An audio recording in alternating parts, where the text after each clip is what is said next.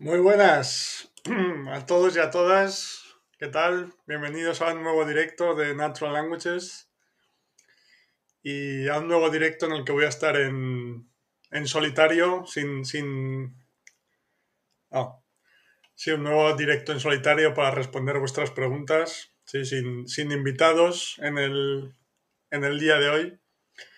Pero ya hablaré después más adelante que tengo invitados, invitadas eh, preparados para, para las próximas semanas.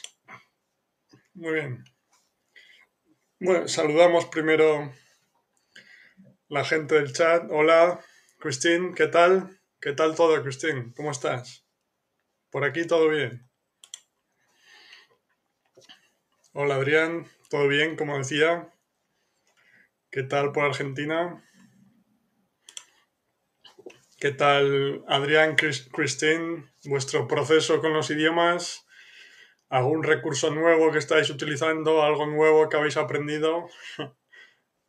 Comentadme, como siempre. Vale. Hola, Mati. ¿Qué tal estás, Mati? Espero que bien también por Irlanda. Un placer tenerte por aquí, como siempre. Vale, todo bien, dice Christine. Igual que Adrián por Argentina. Tema interesante el de hoy, sí. Mejorando en todos, perfecto. Sí. Y nada, pues como decía, mientras va entrando todo el mundo y vamos saludando, etcétera, esperamos un par de minutos más. Explico simplemente que el, el tema de hoy es que mm, quiero hablar de si los idiomas eh, se olvidan realmente o no. Ese, ese mito o eso, no sé, eso que se comenta tanto. El, caso típico es el de estudié inglés o francés o alemán, el idioma que sea, en el instituto, en la universidad, pe- pero se me ha olvidado. ¿sí? Se me olvidó porque no lo practico, es lo que se suele decir. y pues la idea es hablar un poco y analizar si realmente se olvidan los idiomas, si no se olvidan, si depende de cómo se aprenden. Bueno, sí, depende de cómo se aprenden. y ese es el tema general del episodio de hoy, pero como siempre, cualquier pregunta, comentario, sugerencia relacionada con aprendizaje de idiomas, eh, el objetivo es ayudaros, eh, daros nuevas ideas, ayudarnos todos mutuamente, sobre todo convenceros de que todos podemos aprender idiomas disfrutando del proceso, no me cansaré de repetirlo. Y entonces, como decía, cualquier tema relacionado con idiomas es más que bienvenido. Vale, entonces... em, Adrián dice, recurso nuevo S- SBT de Brasil por YouTube, televisión en vivo 24 horas gratis. Ah, perfecto. En portugués. Sí, sí, al final, o sea, la cantidad de recursos disponibles que hay, especial, de- dependiendo del idioma, como bien sabes, Adrián, pues puede haber más o menos, ¿no? Pero en idiomas más populares, como inglés, francés, incluso portugués, eh, etcétera, em, pues siempre hay mil recursos. Además, en el caso de portugués es más comprensible, si es brasileño todavía más. Así que perfecto, Adrián. Vale, César Ludeña, ¿qué tal César? Encantado de tenerte por aquí. Pregunta de cómo puedo memorizar de manera efectiva vocabulario nuevo. Eh, a ver, ¿cómo lo explico? Pues creo que memorizar, o sea, la palabra memorizar, digamos que hace referencia a esa concepción tradicional que tenemos del aprendizaje de idiomas a través del estudio y el aprendizaje consciente, la memorización. Entonces, yo no utilizaría la palabra memorizar, pero entiendo a lo que te refieres y, ahora explico, ahora respondo a tu pregunta. Entonces, de la forma en la que yo lo veo, y pongo algún ejemplo sencillo, en lugar de hacer lo que normalmente hacemos en las clases tradicionales, ¿qué es? Pues si quiero aprender los medios de transporte, los colores, estoy utilizando ejemplos sencillos del principio, pero es para que veamos todos qué es lo típico que se suele hacer, que seguro que todos tenemos recuerdos de eso. Entonces, lo que se suele hacer es una lista de vocabulario de un cierto tema y memorizarlo, ¿sí? Esa es la forma clásica, digamos. Y a veces se acompaña de imágenes que hace que sea un poco mejor. Pero, de todas formas, en lo que se basa es en el aprendizaje consciente del idioma a través de la memorización. Y el proceso real de, adquisición de un idioma, afortunadamente, no funciona así. Es decir, que aprendemos. Ahora pongo ejemplos de cómo, cómo creo yo que se debe hacer, ¿vale? Pero como digo siempre, aprendemos el idioma a través de escuchar y leer cuando entendemos el mensaje, pero lo entendemos de forma subconsciente. Entonces,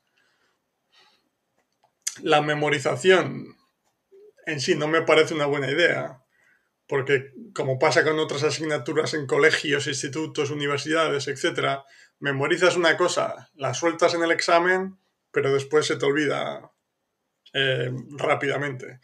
Y, y, esto lo podemos conectar con el tema del episodio de hoy, ¿no? Pero lo que quiero decir es que la, memorización pura y dura no te va a ayudar a, aprender un idioma en el largo plazo, porque te puedes acordar de cosas, pero en el largo plazo se te van a olvidar. Eso uno. Y lo segundo, no sé si hay alguien al que, al, que o al que o a la que le gusta memorizar cosas de esa forma tan tradicional. A mí no. Entonces va a hacer que el proceso tampoco sea muy entretenido no lo vas a disfrutar tanto. Entonces tampoco me parece correcto. No me parece ideal. Entonces, la forma en la que, por ponerte ejemplos, la forma en la que puedes aprender, diría yo, vocabulario nuevo, es consumiendo contenido en el que se utilice ese vocabulario. Y ahora explico lo que yo hago, por ejemplo, desde, desde el punto de vista de aprendizaje, de aprendiz de idiomas, que soy también, ¿no? Pero, por ejemplo, en mis clases de español, ya lo he comentado alguna vez, si quiero que mis eh, estudiantes aprendan medios de transporte, que no, lo pienso así, pero es para poner el ejemplo, ¿sí? Pues en lugar de darles una lista con los medios de transporte, coche, autobús, etcétera, etcétera, para que la memoricen, porque se les va a olvidar, lo que hago, ahí, lo que hago es, dentro del contexto de la clase, creamos una historia perdón, creamos una historia dentro del contexto de la historia. Los protagonistas de la historia viajan de un país a otro, de una ciudad a otra, para resolver misterios, vivir aventuras, lo que sea. Y claro, para viajar de un sitio a otro necesitan utilizar medios de transporte diferentes. Entonces, lo que hago es utilizar ese tipo de palabras dentro de las historias y dentro del contexto, o sea, sin forzar la situación. Al final, si el protagonista vive en México y quiere viajar a Estados Unidos por la razón que sea, necesita un medio de transporte, ¿sí? Y luego, pues ya podríamos entrar en el hecho de que si el medio de transporte, o sea, si en lugar de decir simplemente un coche, le damos em, características especiales, incluso de ciencia ficción o ridículas, que lo hagan más memorable, que sea, pues incluso va a ser más fácil de recordar. Sí, porque si el coche de repente es un coche multicolor, que tiene cinco ruedas en lugar de cuatro, que, vuela a veces, no sé, me lo invento, ¿no? Pero, quiero decir, eso hace que sea más memorable, que sea más fácil de recordar. Y en cuanto como aprendiz de idiomas fuera del contexto de la clase, em, para, para aprender vocabulario nuevo, o sea, yo personalmente prefiero consumir contenido de los temas que me interesan y yo sé que el vocabulario va a aparecer de forma natural. Pero, lo digo siempre, si por lo que sea te interesa el vocabulario de negocios, por ejemplo, pues consume contenido comprensible, como siempre, que esto es lo importante para aprender el idioma. O sea, tienes que entender el mensaje, si no es ruido. Pero si te interesa inglés de negocios, por ejemplo, pues consume vídeos sobre negocios. Porque te interesa el tema ¿vale? O sea, como digo siempre, lo más importante es el tema, el mensaje, no la forma, ¿vale? Pero al consumir vídeos, podcasts, libros, lo que sea, en inglés sobre negocios, vas a aprender de forma natural vocabulario sobre negocios. Lo mismo, si te interesa vocabulario sobre historia, pues ves vídeos de historia, lees libros, e, etc. Es decir, que lo importante es el tema en sí, el mensaje, ¿sí? Que es lo que va a hacer que, además, que, al final acabes aprendiendo esas palabras que quieres aprender. Entonces, por sintetizar todo, César, pues no,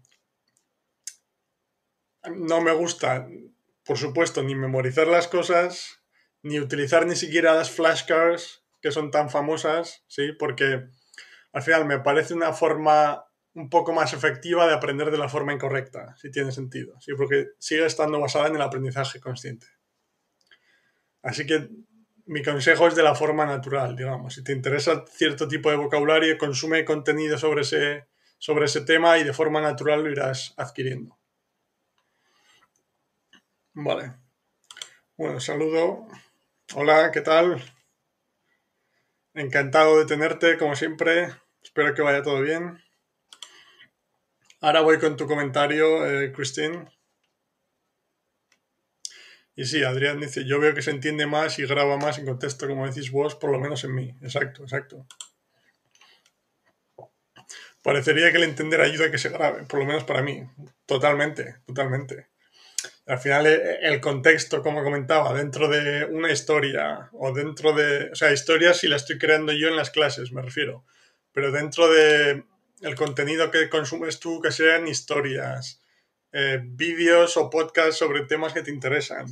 Al final, no ya que sea más interesante porque te interesa el tema en sí, sino que tiene un contexto, ya tienes cierto conocimiento previo sobre el tema, conocimiento a nivel intelectual independiente del idioma. Entonces, te resulta más fácil comprender. Y como decía, en mi caso con las historias, pues el ejemplo simple que ponía de los medios de transporte, pues intento adornarlos lo máximo posible, que tengan superpoderes, que vuelen, no sé. Cosas ridículas que hagan que todavía sea que la experiencia sea más memorable todavía y más fácil de recordar. Así que si simplemente es un coche normal. Vale.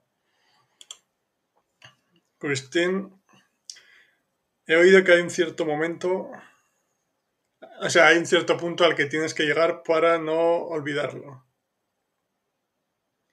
Si no, te olvidas si no lo usas. Y no sé si, es verdad o no. O cuán verdadero es. Vale. Sí, buen comentario, Christine. Ya lo, lo hilo, lo conecto con, con el tema que quería comentar de si los idiomas se, se olvidan o no. Y desde mi punto de vista depende completamente, del, como siempre, de la forma en, que los aprendes. ¿sí? Entonces, ¿qué quiero decir con esto? El, ejemplo típico que comentaba, que hemos escuchado todos, de alguien que pues estudié francés en el colegio, en el instituto, pero no me acuerdo de nada, o se me ha olvidado. O en mi caso, por ejemplo, mis alumnos de español que son de Estados Unidos, todos, en todos siempre es el mismo caso. Estudié español en el, instituto, pero no me acuerdo de nada, etc. Claro, primero habría que analizar qué conocimiento tenían esas personas del idioma realmente. ¿sí? Que me da la sensación que conocían ciertas cosas del aprendizaje este consciente de las clases, pero que tampoco podían comunicarse en el idioma. O sea que realmente no se, no se les ha olvidado el idioma, se les han olvidado las palabras que conocían, ¿no? Es un poco lo que comentaba antes, que es que al aprender de forma consciente, de la forma tradicional, estamos confiando en esa memoria consciente que, como decía en el caso de los exámenes, etcétera, pues que la utilizamos para memorizar cosas, llegar el día del examen, soltarlo todo y una semana después ya no nos acordamos ni de, ni de qué era el examen. ¿Sí? El típico ejemplo. Pues lo mismo con los idiomas. Entonces, claro, si has, intentado aprender un idioma de esta forma y además, pues hace 20 años, 30, 10, los que sean, obviamente que se te ha olvidado, pero se te ha olvidado porque desde mi punto de vista, no lo habías aprendido. O sea, no lo habías adquirido, mejor dicho. ¿sí? Entonces, mucha gente tiene la sensación de que se le ha olvidado el idioma. Ahora voy con tu pregunta, ¿sí? JD. Y, tiene la sensación de que se le ha olvidado el idioma cuando realmente si analizas el caso profundamente, no es que se le haya olvidado el idioma, es que nunca lo había aprendido realmente. Entonces, para mí esa es la clave fundamental. Mientras que si, si has adquirido el idioma realmente, es decir, si lo has adquirido a través de input comprensible, a través de escuchar y leer vídeos, podcasts, libros, etc., en los que el mensaje es lo más importante, y has adquirido esas palabras, frases y el idioma en general, porque lo has asociado con su significado, con, la representación mental de lo que son, independiente del idioma, ¿sí? Eso para mí no se olvida.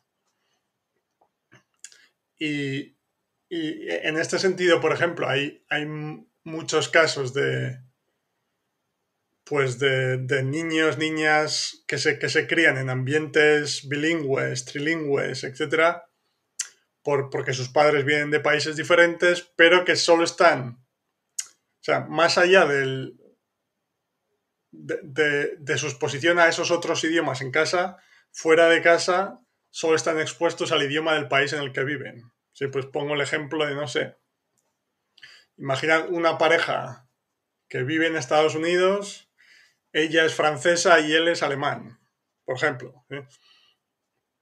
Claro, en casa el niño o la niña escucha el alemán y el francés de los del padre y de la madre pero todo lo demás es en inglés, ¿no?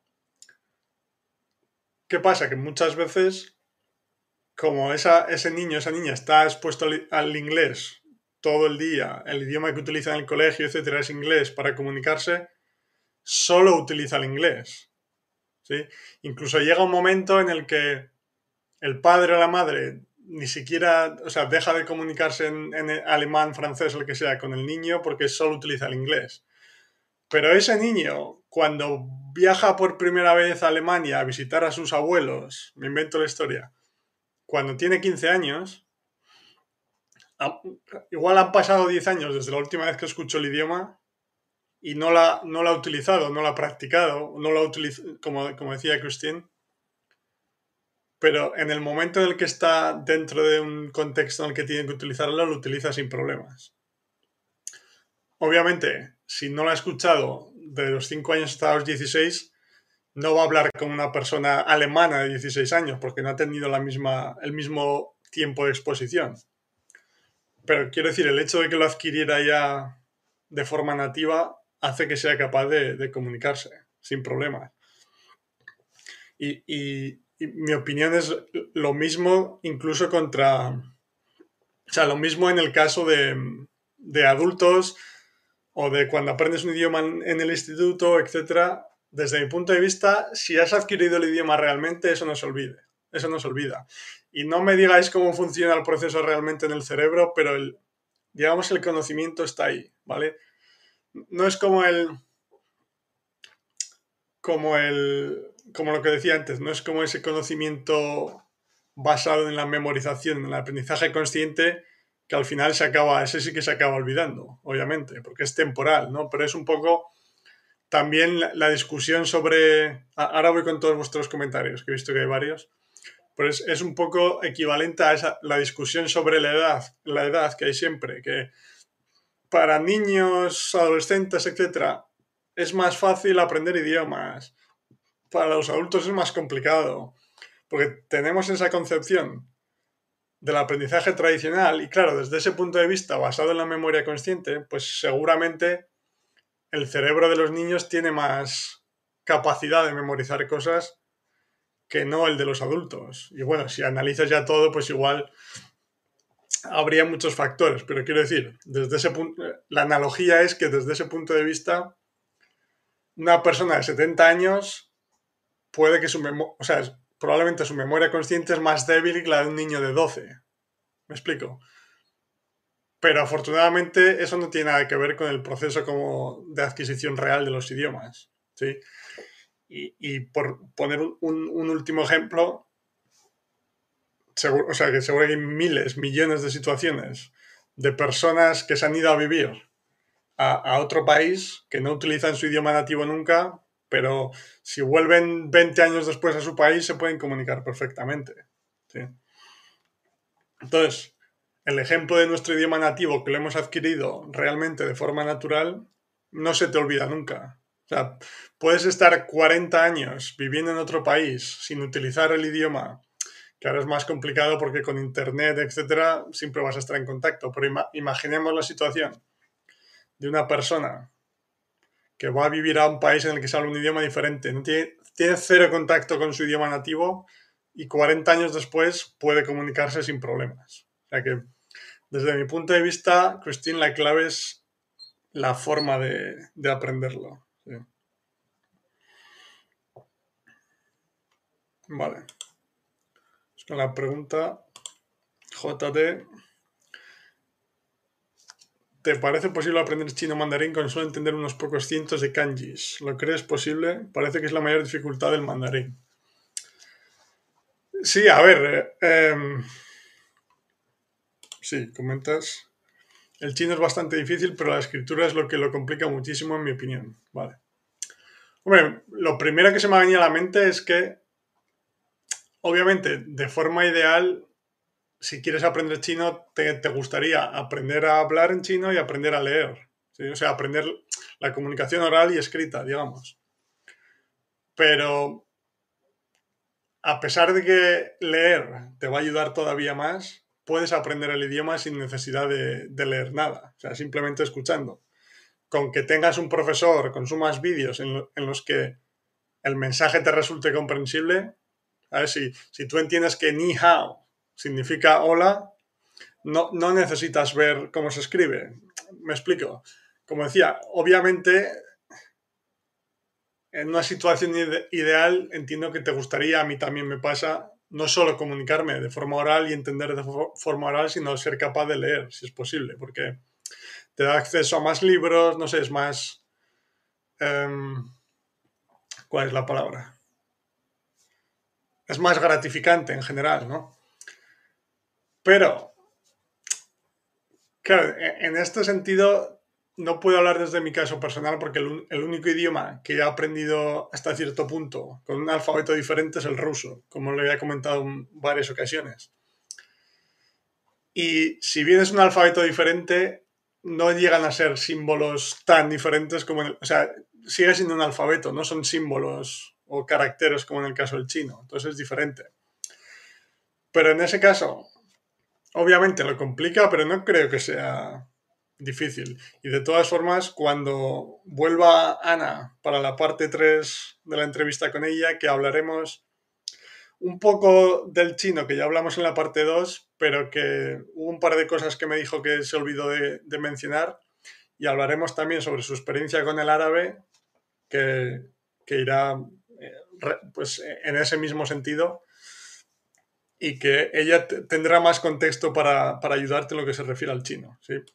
Pero mi sensación es que sí se puede, claro. Por supuesto, va a ser más complicado que aprender italiano, como siempre digo, ¿no? Por, por la, diferencia entre los idiomas. Pero yo creo que se puede y de hecho, no sé, es que tengo la, cuando, incluso cuando la gente habla sobre los caracteres chinos, tengo la sensación de que tiene que haber una forma de aprenderlo de una forma más natural, porque al final los niños pequeños, o sea, los nativos chinos, cuando nacen, empiezan a crecer, es decir, no, no, nacen con un chip para aprender chino con más facilidad, ¿me explico? Aprenden porque están expuestos al idioma y, no sé, me gustaría saberlo más exactamente, pero no creo que los los niños chinos que luego se convierten en adultos chinos aprendan los caracteres memorizándolos. Porque en el caso del kanji no sé si hay miles. ¿Me explico? O sea, como que, aunque sean caracteres diferentes, yo tengo la sensación de que, a través, por ejemplo, a través de crear historias, ¿no? Pues si creas una historia en la que al principio solo es oral, ¿vale? O sea, entiendes la historia oral, pues gracias a gestos, contexto, imágenes, lo de siempre, ¿no? Pero, pues después, una vez que en el ejemplo de una clase has creado una historia con el profesor, pues el profesor, la profesora, te vuelve a contar la historia, pero esta vez, como ya conoces la historia, te puede incluir el texto y tú de forma natural puedes empezar a conectar los, los caracteres con su significado. ¿Me explico? Porque el profesor está repitiendo la historia que ya conoces y a la vez estás leyendo los textos. ¿Sí? Con una forma más natural sin tener que memorizar. ¿vale? Pero es algo sobre lo que quiero profundizar más porque estoy convencido de que tiene que haber una forma natural y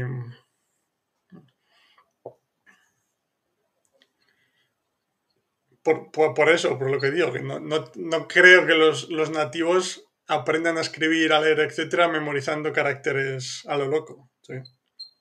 Vale, continúo. Adrián, yo aprendo hebreo por contexto con Wikipedia y, televisión de Israel y cuando hay subtítulos en YouTube y Netflix, y es totalmente distinto. Yo voy pronto por el gigante chino. Vamos a ver, perfecto. Bueno, en lo que comentas del hebreo, por cierto, Adrián, tengo... Eh, iba a decir, tengo buenas noticias para ti porque voy a tener una invitada al podcast que no será en directo, pero lo grabaré y lo subiré al canal. Lo haremos en inglés, pero ella crea contenido para enseñar hebreo, pero es hebreo bíblico. O sea, hebreo antiguo. No, no sé decirte las diferencias, supongo que son similares, pero algunas cosas diferentes, pero esta semana grabaré el episodio con ella y seguro que te puede ayudar bastante. Eh, como decía, no sé qué porcentaje es igual el hebreo moderno del hebreo clásico, del hebreo bíblico en este caso, pero seguro que, que te ayuda mucho en ese sentido. Vale. César, escucho de muchos políglotas que en un año llegas a la fluidez, pero ¿realmente llegarán a un nivel nativo o es falso? ¿Realmente cuánto tiempo lleva llegar a un nivel nativo y hablar con confianza? Mm. Em, hombre, que, en un, año llegas a nivel nativo, yo... O sea, mi opinión es que es completamente falso. ¿sí? Bueno, salvo que le dediques, no sé, 10 horas al día si, te expones al idioma durante 10 horas al día, o sea, nivel nativo tampoco, pero quiero decir, te podrías comunicar con mucha fluidez. Claro, el problema es que cuando estás empezando con un idioma de cero, a ver quién es el guapo, como se suele decir, que se, que se, que se expone 10 horas al idioma. Porque el problema es que nada es comprensible. ¿sí? Entonces, o bien necesitas un profesor, profesora que lo haga comprensible para ti, o creadores de contenido en YouTube que modifiquen su forma de hablar, utilicen imágenes, etcétera, para que sea comprensible. Pero yo, por, mi experiencia, al principio, después de media hora, te diría yo que me cuesta más seguir ya con ese idioma. Claro, una vez que llegas a un nivel intermedio en el que puedes empezar a entender cosas más interesantes y que todo es más comprensible. Puedes escuchar podcasts sobre temas que te gustan, tener conversaciones con la gente, leer libros, etc. En ese punto ya te podrías em, exponer 10 horas al día. Pero claro, al principio cuesta mucho pensarlo. Entonces, claro, es complicado hablar de tiempo, o sea, porque como siempre digo, lo entiendo más como horas de exposición, más que tiempo, porque no es lo mismo exponerte una hora al día que cinco. ¿sí? Quiero decir, en un año, si te expones una hora al día, te expones 365 horas al idioma. Si te expones cinco horas al día, pues 1825. ¿sí? Quiero decir que hay una diferencia muy grande. Pero, o sea, yo en un año no llegas a la fluidez, estoy convencidísimo. Como decía, salvo que te expongas 10 horas al día y lo dudo mucho. Y, pero bueno, no sé. Eh, por ponerte un ejemplo, en mi ejemplo que comento siempre del italiano, que ya lo comenté en cuestión de horas, pero a mí me llevó unos año y medio, dos años llegar a un nivel en el que era capaz de comunicarme. Ni mucho menos de forma nativa. De hecho, llevo mucho tiempo ya ahora y no me comunico de forma nativa, como decía. Pero por darte un, un, un periodo, un rango más realista, año y medio, dos años fue mi cuestión con el italiano, exponiéndome una hora al día, más o menos, y se trata de un idioma que es más comprensible para nosotros, ¿sí?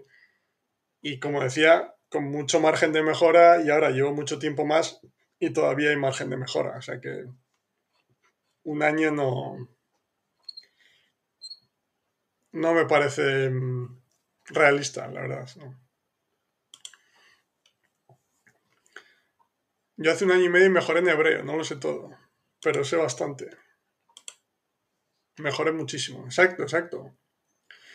Sí, sí, al final, si es lo de siempre, o sea, si continúas exponiéndote a, input comprensible, tu capacidad de, de mm, comprensión, perdón, va a seguir mejorando cada vez más, cada vez más, cada cada vez vas a ser capaz de entender recursos más complejos e interesantes, lo que va a hacer que te puedas exponer durante más tiempo al día disfrutando del proceso, no como al principio, que muy pocas cosas son comprensibles. Pues un poco se acelera todo. Y luego es una cuestión de seguir exponiéndote hasta que empiece a aparecer tu capacidad de comunicarte. Pero lo que, lo que digo siempre, esta segunda parte de tu capacidad de comunicación necesita mucho más tiempo de lo que nos pensamos.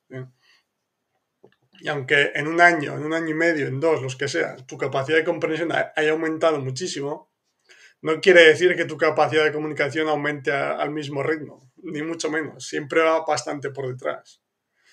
Entonces, es, creo que es algo que es importante tener en, mente porque, porque es más realista desde mi punto de vista. Vale. Álvaro, dedicando una hora diaria de exposición al inglés, 30 minutos oral, ¿en cuánto tiempo estimas que se podría alcanzar un nivel B2 de escucha y en francés? Por comparar la dificultad de ambos. Ya. Por oral me refería a escucha, más 30 minutos de lectura para aprender vocabulario y gramática. Vale. Em, hmm. Esto de los niveles siempre es complicado. Lo del B2, B1, B... Pero bueno, por calcular, digamos, una hora diaria de exposición son 365 al año, ¿sí? Em, no sé, tengo la sensación que en un año y medio, dos años, exponiéndote una hora al día, eh, notarías un salto muy grande. Incluso eh, empezaría a aparecer tu capacidad de, comunicación. ¿sí? O sea, el, salto en tu capacidad de comprensión sería muy grande. Asumiendo siempre que la hora sea comprensible, como hablamos siempre, ¿no? Obviamente. Porque si no es comprensible, es ruido y no te está ayudando. Pero yo diría que puede ser más o menos realista que en año y medio, dos años, tu capacidad de comprensión aumente mucho y empiece a aparecer tu capacidad de comunicación con muchísimo margen de mejora todavía, como decía. Entonces, ¿se puede considerar eso un B2 de escucha, como comentas? Mm, claro, aunque sería, escuchando sería media hora solo al día, ¿no? Lo que sería 182, 183 horas. Sí, igual un poco más. Igual es más hacia los tres años, entonces por ahí más o menos. O sea, quiero decir, en, mi caso, el del italiano que comento siempre, el cálculo fue que me llevó unas 500 horas, un poco más, llegar a ese nivel en el que podía empezar a comunicarme y en el que mi capacidad de comprensión ya era muchísimo más alta y podía entender prácticamente cualquier tipo de contenido. Nuevamente, el italiano es un caso más, es un caso especial porque es más similar todavía al español, ¿no? Entonces, probablemente en otros idiomas lleva un poco más. Lo digo las horas un poco por calcular, porque calcules, es decir, si es media hora diaria, son 182 horas al año. En tres años llegas a esas 500 y pico horas. Por hacerte una idea, digamos. pero es lo de siempre. Igual al principio te, te expones 30 minutos porque pocas cosas te resultan comprensibles y no son tan interesantes, pero igual después de un año tu capacidad de comprensión ya ha subido bastante y te puedes exponer una hora al día u hora y media en lugar de media hora porque más cosas te resultan comprensibles, disfrutas más de ello, ¿me explico? Pero bueno, yo te diría eso, no sé. Tres años me, me parecería realista a ese nivel. Y en cuanto a la comparación con el francés, es difícil, es difícil compararlo, no sé. Pero, no sé. E, Esto me lo invento, pero no sé, me atrevería a decir que no, no habría grandes diferencias. Suponiendo que partes de un nivel similar y que el, contenido es comprensible siempre. Más o menos. Espero haber respondido a tu pregunta. Vale. Vale, dicen que hasta hace 40 años el 60% de los chinos no sabían leer ni escribir. ¿no? Ya, creo que por eso intentaron, creo que por eso Mao intentó el sistema simplificado. Ya, ya. ya bueno, ya le, le preguntaré a Ana cuando hagamos la tercera parte, que seguro que sabe más sobre esto. Pero sí, tiene sentido. Tengo que investigar más en general sobre eh, cómo aprender alfabetos diferentes, porque es un mundo que no conozco tanto y que me parece interesante por, por esa sensación que comentaba antes que tengo de que no, o sea, memorizarlas no puede ser la forma. Sí. Vale ni con 24 horas nativo, creo yo, por experiencia de chino al día. Ya, ya, de horas al día, lo que comentaba de 10 antes. Sí, sí. Por lo menos con hebreo. Claro, es lo que digo. Con italiano, igual ya desde el principio te puedes exponer más tiempo porque más cosas te resultan comprensibles. Lo que vengo comentando y que ya he comentado varias veces, ¿no?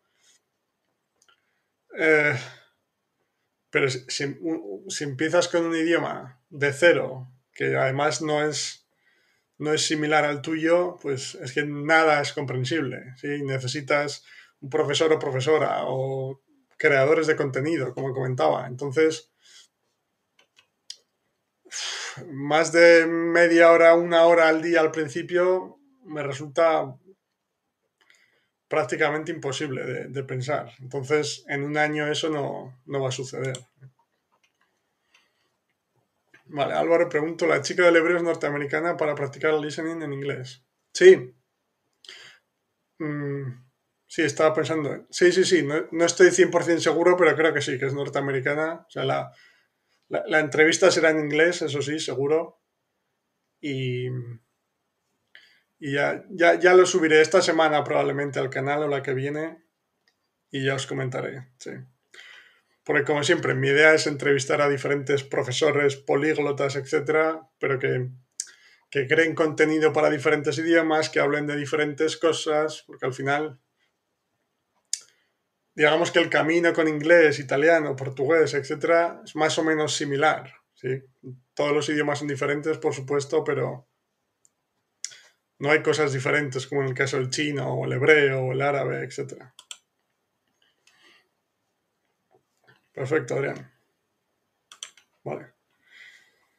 Sí, entonces, bueno, creo que no hay más preguntas. ¿Tenéis alguna pregunta más de momento? Creo que no me he dejado ninguna.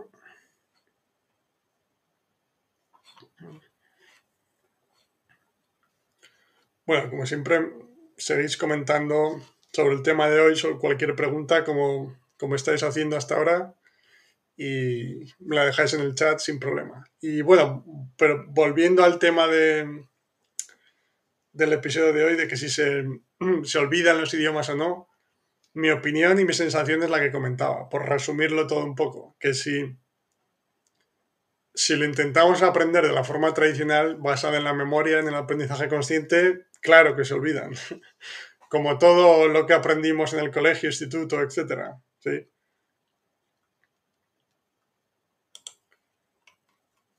Sí, que dice que se olvida todo en parte del idioma. es lo que, lo que comentaba, que si todos nos acordamos de, de la experiencia de memorizar cosas para exámenes en el colegio, instituto, universidad, y escribid en el chat de cuánto os acordáis de todo eso. ¿sí? Pues yo, sinceramente, en mi caso, yo creo que si digo que el 99% de las cosas que conozco hoy en día que, me interesan las he aprendido por mi cuenta después del sistema educativo formal, o sea, por mi cuenta, me refiero pues buscándolo yo porque me interesa, viendo vídeos, leyendo libros, etc. Es decir, y de una forma más natural, nuevamente, no memorizando las cosas. Entonces, mi sensación es que aquellas personas a las que se les olvida el idioma o que piensan que se les olvida el idioma es porque lo intentaron aprender de la forma tradicional, consciente, basada en la memorización, etc. O sea que no, no eran capaces de, de comunicarse realmente en el idioma. ¿sí? Y, y, desde, ese, desde ese sentido, en el, al otro lado de la ecuación, digamos, está el que lo ha adquirido realmente me sorprendería mucho, la verdad, ver a una persona que es capaz de comunicarse bien en un idioma y que sin problemas, sin tener problemas de accidentes o cosas así, años más tarde se le haya olvidado, o sea, no pueda comunicarse en el idioma. ¿Me explico? Porque si, si lo has adquirido de forma subconsciente, entendiendo el mensaje, preocupándote por el tema en sí y adquiriéndolo un poco como casi como efecto secundario, digamos, sí, como efecto colateral, si queréis. Em, no sé cómo funcionan las neuronas, etcétera, no soy un experto en eso, pero el conocimiento está ahí, digamos, no, no se ha ido a ninguna parte. eso es el, el resumen más o menos que, que, quería hacer y mi opinión sobre el tema, que es que depende de cómo, cómo lo has aprendido, o cómo lo has intentado aprender en el caso tradicional. Así que, pero bueno, quiero decir, en mi caso personal, con los idiomas que ya hablo y los nuevos que, que estoy aprendiendo, como comento siempre, me, me expongo a todos los idiomas todos los días, pero porque me gustan todos, me, encanta consumir contenido en otros idiomas, entonces, y porque quiero seguir mejorando, ¿sí? Entonces, creo que necesito esa exposición diaria siempre que sea posible. Y el 99% de los días es posible, en mi caso. Entonces, quiero decir, mi sensación es que si lo adquieres realmente no se olvida nunca, pero si, no sé, si, te preocupa olvidarte el idioma, pues continúa exponiéndote a él, aunque sea un poco cierto tiempo al día, ¿no? O a la semana. Vale. Adrián comenta, ¿te acordás que conté de mi abuela que vino acá a los 7 años y a los 92 se volvió a acordar el ruso? Mientras seguía hablando castellano y yiddish. ¿Cómo se explica esto? No sé. Sí, sí, perfecto. Es el ejemplo perfecto. no me acordaba, es verdad, Adrián. Eh, entiendo que tu abuela vino con los siete años de, a los siete años, perdón, de Rusia a Argentina, ¿sí? Durante toda su vida allí en Argentina utilizaba castellano y yiddish. Y a los 92 años se volvió a acordar del ruso, dices. Entiendo que cuando dices que se volvió a acordar, dices, ¿Te refieres a que volvió a utilizarlo? ¿Sabes? Porque estoy pensando, igual no. O sea, no es que se acordara los, en ese momento preciso, un día, ¿no? Sino que se, encontró en una situación en la que tuvo que explicarlo. Si puedes em, escribir un poco más sobre el contexto, eh, Adrián. Lo que entiendo es que desde los siete años en adelante solo utilizaba castellano y yiddish, ¿sí? pero el ruso lo había adquirido como niña, ¿sí? Y a los 92 años de repente... Vale, claro, dejó de hablarle completamente el ruso durante 86 años desde que vino de Ucrania, vale. Exacto, pero lo había adquirido ya durante esos siete años que vivió en Ucrania y era su, lengua nativa. Y entonces, de forma mágica, digamos, con 92 años, era capaz de comunicarse en ruso. es lo que entiendo, ¿no? Entonces es, es ejemplo perfecto, Adrián, sí.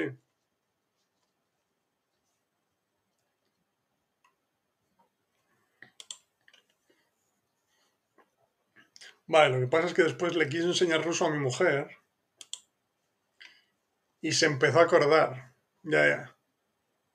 Bueno, o sea, mi sensación, Adrián, es que hasta, yo qué sé, con 60, con 70, con 80, hasta que no llegó ese momento con 92 que comentas que le quería enseñar a tu mujer, eh, el, o sea, el, ruso estaba en su cabeza. Lo que pasa es pues, no había nadie, no lo utilizaba nunca, no había nadie con quien utilizarlo, no, no se dio la situación, pues no, o sea, no sé si no era consciente de que estaba allí, no sé explicarlo, ¿sí? Pero en el momento en el que tuvo que utilizarlo se acordaba perfectamente. O sea, dime si lo he entendido bien, Adrián, pero creo que es el ejemplo perfecto, o sea, que lo explica perfectamente. Y, y pues, o sea, un ejemplo perfecto de todo, porque hablamos de, de una mujer con 92 años, después de 85, 86 de no utilizarlo en absoluto, eso es. Claro, tal cual, exacto. O sea, es el ejemplo perfecto, que como lo adquirió correctamente al ser su idioma nativo, a pesar de no utilizarlo durante tanto tiempo, no se lo olvidó. E, estaba ahí.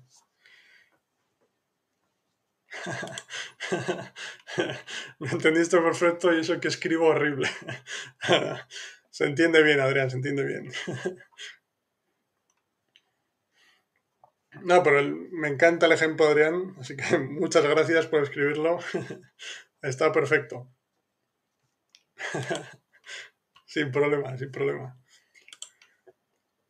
Y sí, sí, sí es verdad, no, me acordaba que lo habías comentado en un directo anterior, sí, pero mejor prueba que esa, sí. Claro, si, si tu abuela, en lugar de haberlo adquirido correctamente y ser su idioma nativo, lo hubiese aprendido en una academia de la forma tradicional, eh, memorizando cosas, pues no, se, habría olvidado a los nueve meses, no a, no a los 90 años. Pero bueno. Por, eso me refería que para mí la clave fundamental es la forma de aprender el idioma.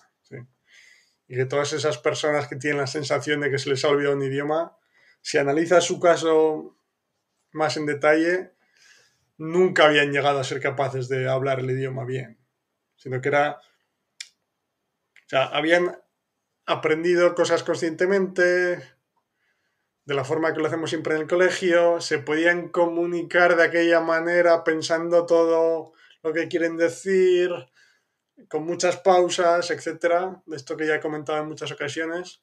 Entonces, claro, pueden tener la sensación de que eran capaces de decir ciertas cosas, de comunicarse hasta cierto punto, pero claro, no es una capacidad de comunicación real digamos. Hola, Aarón. ¿Qué tal? Creo que es el, el, el seudónimo o el nombre en clave, ¿sí? Perfecto. Encantado de, de tenerte por aquí. Y vale, y no sé, alguna... Vale. Adrián pregunta entonces, cuando creen que se olvidó les, les falta un estímulo, pregunto. Sí, claro, quiero decir, em, no sé si, por ejemplo, lo estudiaron, el, típico caso de los de Estados Unidos que comentabas, estudiaron español en el instituto durante unos años, después han seguido con sus vidas, no han utilizado el español, no se han expuesto al español, pues no sé, llega un momento con 50 años, pues no sé, 30 años después, que se van a vivir a una ciudad en Florida o California con mucha con una comunidad muy grande hispanoparlante, tienen amigos y les apetece aprender español y se acuerdan de esa, o sea, recuerdan esa experiencia aprendiendo español y tenían la sensación de que podían comunicarse algo y ahora se han olvidado de todo, pero se han olvidado porque lo habían memorizado, habían aprendido conscientemente. Entonces, lo que decía antes, no habían aprendido el idioma realmente. Claro, les faltó un estímulo durante ese tiempo para seguir exponiéndose. Hasta que llegó el momento en el que les apetecía aprenderlo otra vez y tenían la sensación de que tenían que empezar de cero porque, porque había pasado mucho tiempo. ¿Y cuánto tiempo se tardaría en volver al estado de plenitud en el idioma? Buena pregunta. Em, claro.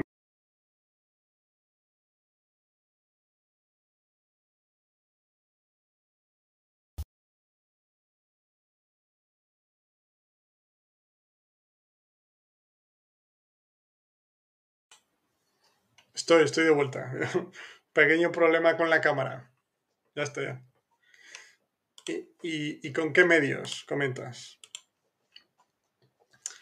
Pues, a ver, en este ejemplo que estamos comentando, ¿sí? Como decía, mi sensación es que no eran capaces de comunicarse eh, en sus memorias de juventud o de cuando fuese, ¿vale? Lo que sí que pasa es que, aunque la forma tradicional sea tan incorrecta desde mi punto de vista, tan poco efectiva, aun sin darte cuenta, puede que escuches alguna historia durante la clase, que entiendas ciertas cosas, que empieces a ver cosas por tu propia cuenta y las aprendas y puedas pensar que lo que te está ayudando son las clases cuando realmente lo que te está ayudando es lo, de fuera que haces por tu cuenta, ¿no? Entonces, incluso al pasar tantos años y volver a retomar el idioma, no eres capaz de comunicarte porque nunca lo fuiste realmente, ¿sí? Pero no empiezas desde cero en lo que se refiere a la, capacidad de comprensión del idioma, ¿vale?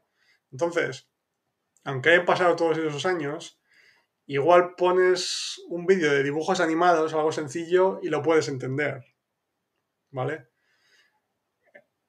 Entonces, aunque te parezca que que no eres capaz de decir nada, en lo que se refiere a las horas de exposición, las horas de exposición reales de input comprensible esas continúan estando allí. ¿Me explico? Entonces, si normalmente necesitas 500 horas, 600, las que sea, ¿sí? Pues no partes de cero absoluto, porque ya te expusiste al idioma, aunque fuese hace 30 años, te expusiste al idioma de forma comprensible durante 100 horas, las que fuesen, lo que obviamente no fue suficiente para ser capaz de comunicarte, pero hace que no empieces de cero. ¿Me explico, Adrián? Eh, coméntame si iba por ahí tu pregunta. Y en, cuanto a los medios que comentas, pues es un poco lo mismo. O sea, lo que comentamos todos los días en el caso de una pregunta de una persona que empieza con un idioma nuevo. Vale, perfecto, Adrián. Em, pues es seguir exponiéndote al idioma, leer, escuchar, ver vídeos, escuchar podcasts de temas que te interesan, dependiendo de cuánto tiempo te expusiste a input comprensible cuando en aquella experiencia pasada, pues e, es ir probando cosas, como digo siempre, ¿no? Pues como no empiezas de cero, que esa experiencia ya la tenías, pues igual puedes empezar a probar con, no sé, lo que decía, los dibujos o leer cómics, cosas que pueden ser más comprensibles, ¿sí? Eh, canales de gente que crea contenido específicamente para ayudar a, personas que quieren aprender el idioma, pues van a ser comprensibles. Pero es, es el mismo proceso de exponerte al idioma, hasta que llega el momento en el que eres capaz de empezar a comunicarte. ¿Sí? Pero input, input, input es la clave, como digo siempre. Pero la diferencia es esa, que no partes de cero, sino que tienes esa experiencia. Vale, se entiende todo. Es lo que pregunté, claro. Perfecto, Adrián. Me alegro. Entonces, sí. Por eso también, pues quiero decir que nunca es, conectándolo con el tema de la edad que hemos comentado otras veces, nunca es tarde para empezar un idioma desde cero, pero para retomar un idioma que no, al que no te expones desde hace mucho tiempo también. ¿sí? Entonces es,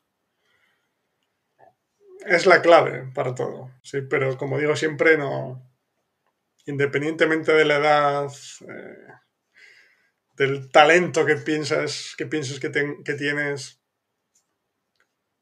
estoy convencido de que todos podemos ir disfrutando del proceso, que para mí es la única forma de, mantenerlo en el tiempo, pero bueno. Input, keeping input forever. Perfecto, Adrián, eso es. es eh, si es que al final, o sea, yo lo he comentado también en mi caso, obviamente mi objetivo final con todos los idiomas que, conozco, los, que, los nuevos que aprendo, los que me gustaría aprender, es llegar a, un punto en el que soy capaz de comunicarme. Pero incluso estoy dispuesto a, que en ciertos casos simplemente llegar a un nivel en el que puedo entender mm, recursos nativos, disfrutar de otros puntos de vista sobre diferentes temas, leer libros en ese idioma. Al final, aunque no lo utilice tanto en, la vida real, aunque lo utilice un par de veces que vaya de vacaciones a ese país, ¿sí? No es un problema para mí personalmente. Quiero decir, me gustaría utilizarlo lo máximo que pueda, conocer gente de ese país, por supuesto, pero ya quiero decir que el hecho de ser capaz de comprender cosas ya me parece un gran triunfo y es algo de lo que disfruto mucho. A, eso, a eso me refiero. Vale. ¿Alguna pregunta más? ¿Algún comentario? Mm, ¿Observación sobre... Exacto, dice Adrián. Perfecto. ¿Alguna observación más sobre el tema de hoy? Sobre el tema de olvidar los idiomas o no? algún, alguna experiencia personal o ejemplos como el, como el de Adrián o alguna pregunta diferente. Y sí. Y bueno, mientras pensáis alguna pregunta o idea más, como decía, esta semana grabaré un episodio con esta chica que enseña hebreo bíblico, seguro va a ser muy interesante. Y para, para la semana que viene, aquí en directo, una, tendré una nueva invitada, que es una chica francesa que enseña español a francófonos, a francoparlantes, que enseña con input comprensible también, así que seguro que, que nos va a aportar muchísimo. Y ya podéis ir preparando preguntas para ella, para la próxima semana. sí. Que ya habla español perfectamente, así que será en español. Sí. De hecho, enseña el idioma, como comentaba. Perfecto, Adrián. Vale. Pues, no sé, Adrián, Aaron, eh, Christine, JD, César, ¿algún comentario más? ¿Alguna pregunta? Mati, no sé, alguna... Está buenísimo todo, perfecto. No sé, algún, alguna experiencia personal que queráis compartir en este sentido, o no sé si en vuestras experiencias personales alguna vez habéis tenido la sensación de se me ha olvidado el idioma, etcétera. Por ejemplo, en mi caso, que se me olvidaba. Recuerdo que de pequeño era capaz de hablar en francés algo, pero es exactamente el caso que comentaba antes. Sea, yo como mi, madre era profesora de francés, eh, perfecto. Ahora voy contigo, Judith. Mi, madre era profesora de francés y, y tiene amigos en Francia. Pues recuerdo cuando era pequeño que íbamos a Francia, ¿sí? una vez al año en verano. Entonces, recuerdo aprenderme cosas, pero saludos, cosas básicas, ¿sí? Porque el resto del tiempo estaba ahí en la situación, estaba escuchando el idioma, pero no me resultaba comprensible. Y recuerdo que mi madre me enseñaba algunas palabras, por ejemplo. Después en el instituto, no recuerdo cuántos años exactamente, pero dos, tres años de francés tuve también, aunque de la forma tradicional. Entonces, claro, recuerdo que 15 años después, más o menos, cuando volví a retomar el francés, además sí, me acuerdo perfectamente, ahora que lo estaba pensando, Obviamente mi capacidad de comunicación era nula, pero porque ya lo era antes. ¿sí? Simplemente podía decir algunas frases, algunas palabras, y de buenos días, esas cosas.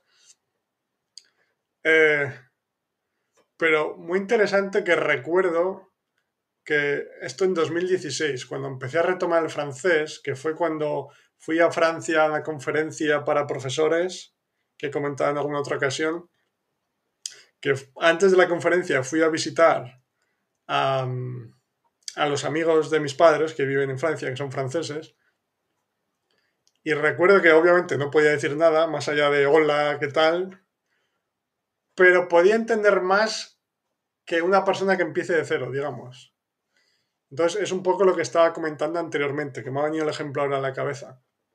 Que antes de retomarlo, obviamente hace siete años no podía comunicarme, pero, pero cuando, cuando hablaban conmigo, obviamente hablaban más despacio, lo hacían de una forma que fuese más comprensible. Y al final estábamos intentando comunicarnos. Y la amiga de mi madre, digamos, habla español perfectamente, pero sus padres no, es en francés. Entonces, con otros miembros de la familia solo podía ser en francés. Entonces yo entendía bastante o sea, ya entendía bastante más que una persona que empiece de cero, pero comunicarme era nada, imposible. Vale, Judith comenta con el inglés. Yo sé hablar en inglés, pero me cuesta entenderlo, sobre todo con los del Reino Unido. Hmm, interesante. Em, cuando dices que sabes hablar en inglés, ¿has, vivido en Inglaterra? O cuando comentas que te cuesta entender a los del Reino Unido, ¿es porque vives allí o cuando escuchas películas? ¿Puedes em, escribir un poco más de contexto, Judith, si, si puede ser? Por, por saber más, vale, no he vivido. Porque, o sea, sí, mientras explicas un poco más cuál fue tu experiencia, lo digo porque lo he visto algunas veces, que siempre, comento que nuestra capacidad de comprensión siempre va por delante de nuestra capacidad de, comunicación. ¿sí? Pues simplemente el, proceso funciona así y lo vemos en los niños constantemente, como, como digo siempre, que con un año, año y medio, entienden todo perfectamente, pero no son capaces de comunicarse todavía. Y claro, a veces, lo recuerdo comentarlo con un amigo una vez, aquí en Polonia, que me comentaba que dice, sí, él, o sea, él puede comunicarse en inglés, pero le cuesta mucho entender a los nativos, como comentas. Y es exactamente, en el camping de mi pueblo hay muchos extranjeros, sobre todo ingleses, ¿vale?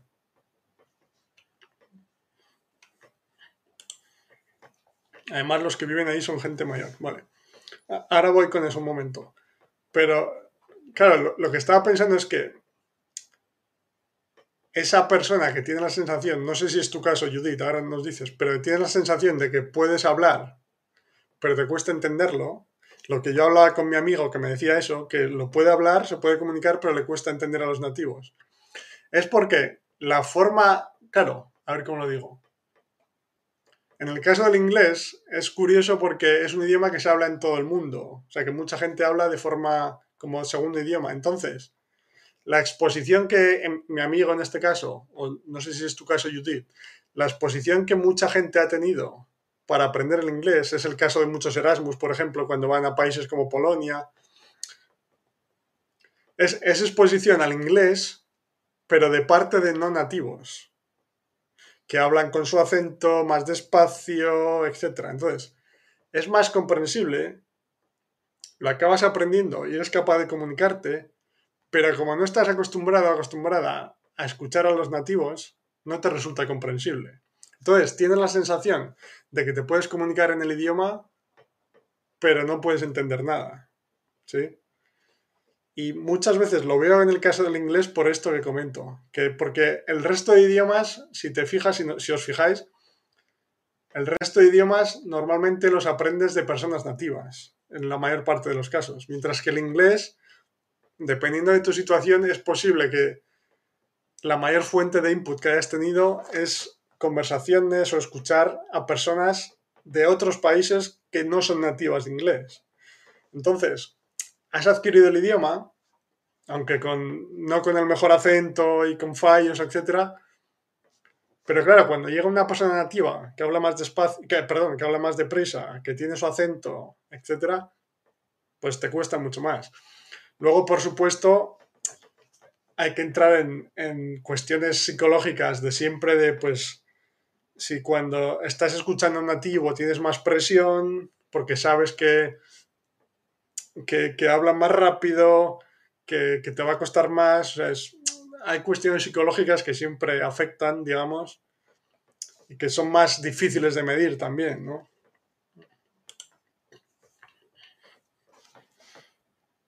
Vale. Yo he estudiado en el colegio y en la Escuela Oficial de Idiomas, pero en el camping es el único sitio donde he hablado con nativos. Y la, mujer que suele hablar es de Liverpool. Uf.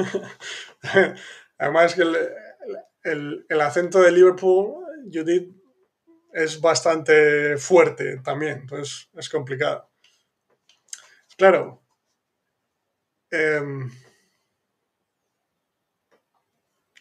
sí, Adrián comenta de cuánto tiempo, cuánto tarda acostumbrar el oído. Hay que acostumbrar el oído o el cerebro. Claro, e, en el caso inglés es lo que comento. O sea, no sé si en, en tu caso, Judith, dices que el único sitio donde he hablado es con nativos. Uh,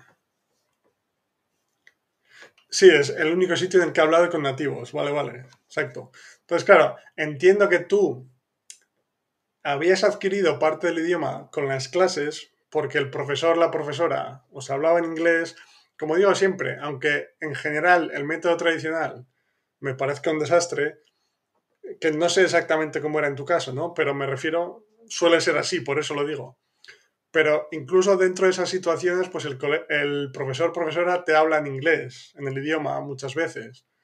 Entonces, aunque no sea muy efectivo en general, ciertas cosas puedes ir cogiendo y puedes ir aprendiendo en conversaciones que escuches del profesor profesora. Lo que pasa que, corrígeme si me equivoco, Judith, pero entiendo que si el profesor profesora era español o no sé si... Entiendo que eres de España, pero si eres de otro, de otro país, de Colombia, México, etcétera, pues la misma situación. Me refiero a que si el profesor era no nativo del, idioma que querías aprender, o sea, lo, puedes aprender correctamente si no comete errores, pero el acento va a ser diferente.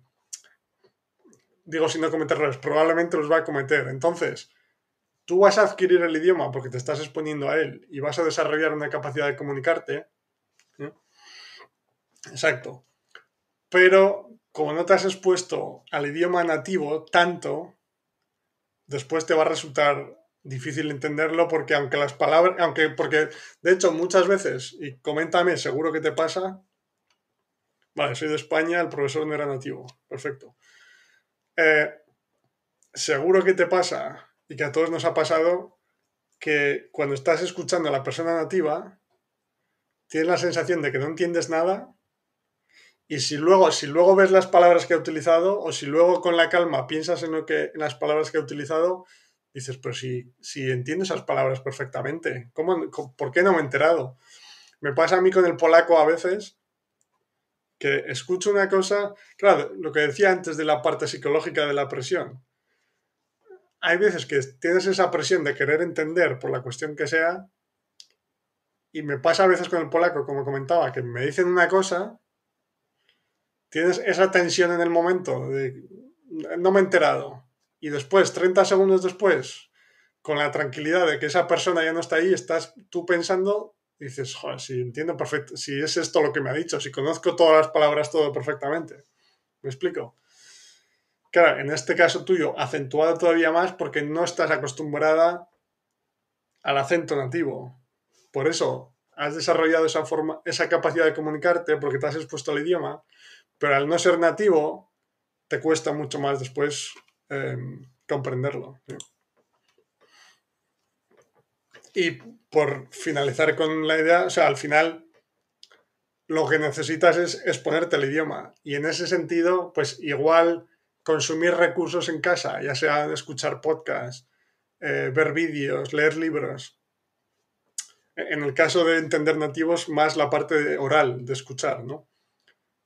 Pero igual ver vídeos, escuchar podcasts en tu casa, con la tranquilidad de no tener la presión de tener que comunicarse con una persona, te puede ayudar a ir acostumbrándote al acento nativo para después que tu capacidad de comprensión aumente y seas capaz de entender mejor cuando llegue el momento de, verano, supongo que es cuando más gente hay en el camping. Mientras que si directamente te expones a la situación de la vida real con esas personas nativas, es una situación de más presión, digamos, ¿no? Aunque bueno, no sé si la mujer que comentas igual al final, cuanto más confianza tienes con la gente, pues también tienes más confianza para decirle, oye, puedes hablar más despacio, os conocéis mejor, tenéis más, más confianza en general, como decía, ¿no? Pero al final es, una cuestión de exposición y la explicación para esa situación es, esa que me, viene a la mente, digamos. Que como decía, lo, lo veo, lo veía muchos lo veo, o sea, lo veo mucha gente que va de Erasmus, digamos, ¿sí? Que va de Erasmus a Polonia, a Hungría, a Rumanía, países en los que por, su idioma las clases y la forma de comunicarse es en inglés, pero generalmente con personas no nativas de inglés. En mi caso, por ejemplo, en Polonia, pues las clases eran en inglés, pero los profesores eran polacos, aunque hablaban bien, pero... Y después, todos los amigos internacionales, pues eran o sea, la gente polaca, por supuesto, pero amigos internacionales de Turquía, de Portugal, de Francia, de Hungría, de Rumanía, etc. Entonces, el idioma común era el inglés. Entonces, si estás aprendiendo el inglés de esa forma, lo estás aprendiendo porque estás exponiéndote al idioma y además comprensible porque normalmente es más fácil comprender a no nativos, porque hablan más despacio, más claro, etc. Entonces desarrollas capacidad de comunicarte con el tiempo, pero te cuesta entender a nativos porque no has estado expuesto a ellos, simplemente. Vale. Adrián, ¿qué hay que acostumbrar primero? ¿Leer o escucha? ¿O es igual? Em, personalmente empiezo escuchando siempre. Y luego más adelante pues empiezo a probar cosas como, como la idea del chat GPT que ya comentamos algún día, de crear historias y después copiar el texto y ponerlo en una aplicación que puedes escuchar a una persona nativa narrando el texto y leerlo a la vez. Es decir, que la, la parte oral primero de escucha yo creo que te va a familiarizar con el idioma, vas a empezar a conectar palabras con su significado, etc. Y luego el hecho de leerlo a la vez, con ya el contexto de lo que has aprendido a través de la escucha, te va a ayudar todavía más. Mientras que si empiezas a leer desde el primer momento, sin ningún tipo de contexto, salvo que se trate de portugués o italiano, cosas así que puedan ser comprensibles hasta cierto punto por la similitud, pero te va a costar más. ¿eh? Entonces, yo diría escucha porque me parece más, Eh, ¿cómo decirlo? O sea, escucha porque va a resultar más fácil encontrar un profesor, profesora o creadores de contenido en YouTube, etcétera, que lo hagan comprensible incluso para alguien que empieza desde, desde el principio. Mientras que cualquier cosa que leas, si empiezas de cero es difícil que comprendas nada. Pero luego también, pues, como en el caso del ruso, que he comentado muchas veces, yo aprendí las letras diferentes del alfabeto y a leer un poco gracias a los vídeos de esta chica, Inna, de Comprehensible Russian, que el 99% de, de los vídeos era parte de escucha, parte oral, pero tenía, escribía alguna cosa de vez en cuando, a la vez que la, que la decía. Tenía los nombres de los países, pequeñas cosas que me hicieron empezar a ser capaz de entender la parte escrita gracias a la parte oral. ¿Me explico?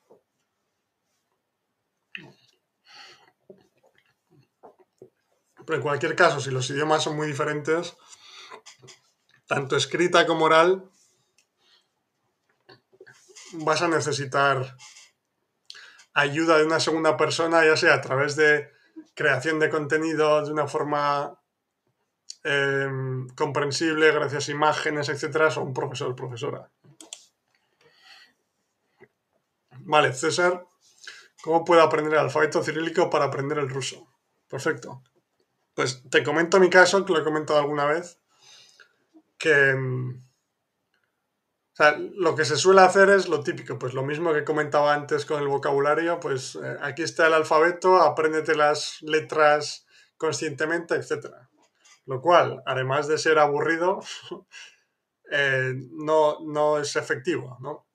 En mi caso, que como, como he comentado, estoy aprendiendo ruso, ya llevo unas 270 horas de exposición así. Empecé, o sea, vivo en Polonia, como he comentado muchas veces, y, hablo el polaco. Entonces, gracias al polaco, el ruso, el ruso hablado me resultaba un poco más comprensible que para una persona que empiece de cero absoluto, ¿vale? Por poner contexto. Pero comencé con a ver vídeos de un canal de una amiga mía que entrevisté en el podcast, que pongo el, el nombre en el chat, Comprehensible Russian, porque ella lo hace muy bien, que ella crea vídeos incluso para principiantes totales en los que habla en ruso, pero utiliza, habla despacio, utiliza muchas imágenes, contexto de la vida real, etcétera, para que el mensaje sea comprensible, ¿vale? Y en mi caso, me di cuenta que empecé a aprender las palabras, las, eh, las letras del alfabeto en ruso, porque en algunos de sus vídeos tenía un mapa de Europa y tenía los nombres de los países en, cirílico. ¿sí? Entonces me empecé a dar cuenta que, por ejemplo, la primera letra, comento siempre el mismo ejemplo, pero es que me acuerdo que fue así. La primera letra de la palabra Francia era como un, como un círculo así con un palo, que era exactamente la primera letra de, de la palabra Finlandia. Y además ella durante la historia, no recuerdo de qué hablaba, mencionaba los países. Es decir, yo veía la palabra en el mapa con el contexto de mi conocimiento geográfico, que ya sabía que eso era Francia, y además ella decía Francia al mismo tiempo. Entonces, digamos que de forma subconsciente, casi sin darte cuenta, empiezas a notar patrones, digamos. Ah, pues este, este símbolo es nuestro sonido F, digamos, ¿sí? Y así poco a poco, con, cosas así sencillas, empiezas a adquirir el idioma de forma subconsciente, el, alfabeto, perdón, el idioma también, pero el alfabeto en este caso, sin darte cuenta de forma natural, sin tener que memorizar. Y gracias a... Claro, obviamente gracias al esfuerzo del creador de contenido, o en este caso profesor profesora, que hace que sea comprensible. Pero así es como lo que yo hice, César, y es lo que me ayudó con el alfabeto cirílico. O sea, no, como he dicho en varias ocasiones, puedo leer en ruso, iba a decir perfecto, puedo leer bien en ruso, despacio, pero puedo leer en ruso. Claro, si, si es muy complicado no entiendo lo que pone, pero sé leer las palabras, me refiero, ¿sí? O sea, que igual es decir, sé leer, lo que sé leer las palabras, pero no sé lo que significa, me parece a veces, ¿no?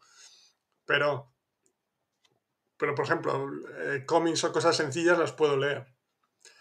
Y jamás he intentado memorizar las, las letras de esta es esta, esta es esta, sino que fue de esa forma natural que te comento. Pues gracias al contexto, en este caso de los países. Ah, pues mira, Francia, Finlandia, ella las pronunciaba a la vez, entonces fue lo que, lo que me ayudó.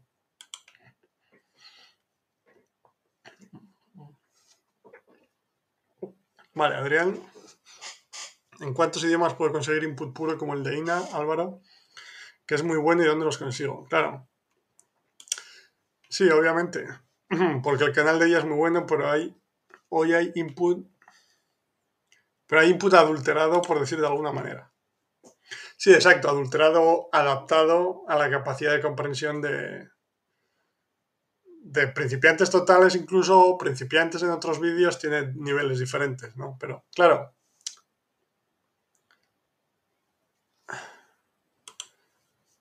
Sí. ¿En cuántos, canal, ¿En cuántos idiomas consideras que hay canales de input? Y dos, repetís vídeos y cuántas veces. Perfecto. Pues a ver, que yo conozca, español hay bastante, por supuesto. De inglés conozco alguno, aunque conozco uno, pero creo que es más para principiantes, que es ESL for Beginners, creo. Ah, bueno, conozco Dreaming English también, sí. Luego, que yo, yo he utilizado de alemán y de ruso, eh, ¿Qué más hay? De francés también hay. Yo, o sea, yo, hay una chica de noruego que entrevisté en el podcast. Mm, ¿Qué más? Hay, uno de, tailandés que además tiene un montón de contenido increíble, es Comprehensible Thai, que es eh, que lo, hace más de esta forma basada en, ALG, el Automated Language Growth, que es esta idea de que, de que no necesitas entender todo, etcétera, ¿sí? porque tiene un montón de contenido. Hay alguno de chino mandarín, alguno de japonés. Hay bastantes en general. Los idiomas más populares, digamos, se pueden encontrar, pero bueno, al final es una. O sea, yo estoy buscando constantemente porque me gusta ver productos nuevos eh, por proyectos nuevos, perdón, pero también para entrevistarles en el podcast, etcétera. Pero todos esos idiomas que he comentado he visto. Y pues esta semana pasada encontré esta chica de hebreo bíblico, que te digo, o sea, hay algunos incluso así, pero no sé si hay alguno de holandés también. Bueno, en general cada vez hay más, ¿sí? Y en, que es excelente noticia, por supuesto. Y, dos, en cuanto a lo de repetir vídeos, yo personalmente no suelo repetir casi nunca, por lo que ya he comentado alguna otra vez, que para mí es importante esa parte de novedad, digamos, cuando veo lo que sea, aunque sea algo muy sencillo, pero si ya sé lo que va a pasar, le, le resta le resta interés, digamos, desde mi punto de vista, ¿no? Es como lo he comentado muchas veces en el contexto de las series, digamos, de que hay gente que ve, pues, si me gustan los Simpson, que los he visto mil veces en español, pues lo veo en inglés para que me ayude. Bueno, en el caso de los Simpson lo podría hacer porque me encantan, pero en general, aunque me guste mucho la serie, no lo hago, lo de repetir normalmente o los vídeos de YouTube porque ya sé lo que va a pasar, digamos, ¿no? Entonces, ese punto de incertidumbre para mí es fundamental desde el punto de vista de disfrute de la actividad. Entonces, repetir vídeos desde el punto de vista técnico es muy interesante porque recibe repeticiones de las mismas estructuras, frases, etc. Y además, en el caso de canales en los que haya o sea, de idiomas en los que haya menos contenido, pues te ayuda a tener más horas de contenido, digamos, porque repites el vídeo, ¿no? Pero personalmente, si lo puedo evitar, no veo dos vídeos. O sea, no veo un vídeo dos veces. No. Para mí esa parte de novedad, de incertidumbre, de no sé lo que va a pasar, es, me parece importante.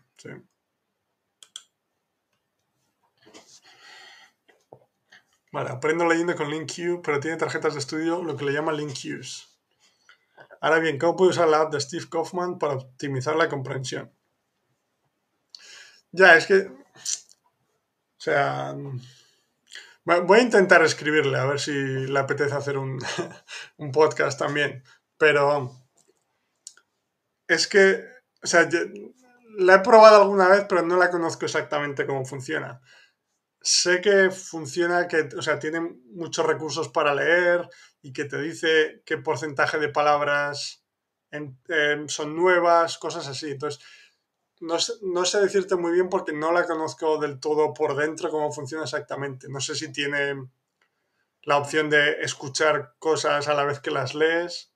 Entonces, si la, si la tiene, como dices, para optimizar la comprensión, lo que yo haría sería escuchar y leer el artículo, lo que sea al mismo tiempo. ¿Sí? De esta forma está recibiendo input oral y escrito y todo es más comprensible porque tienen la ayuda de las dos formas. Mm. Vale. Entonces, esa es la forma en que lo entiendo. En cuanto a las tarjetas de estudio, ¿A qué te refieres exactamente? ¿Puedes escribir un poco más, César?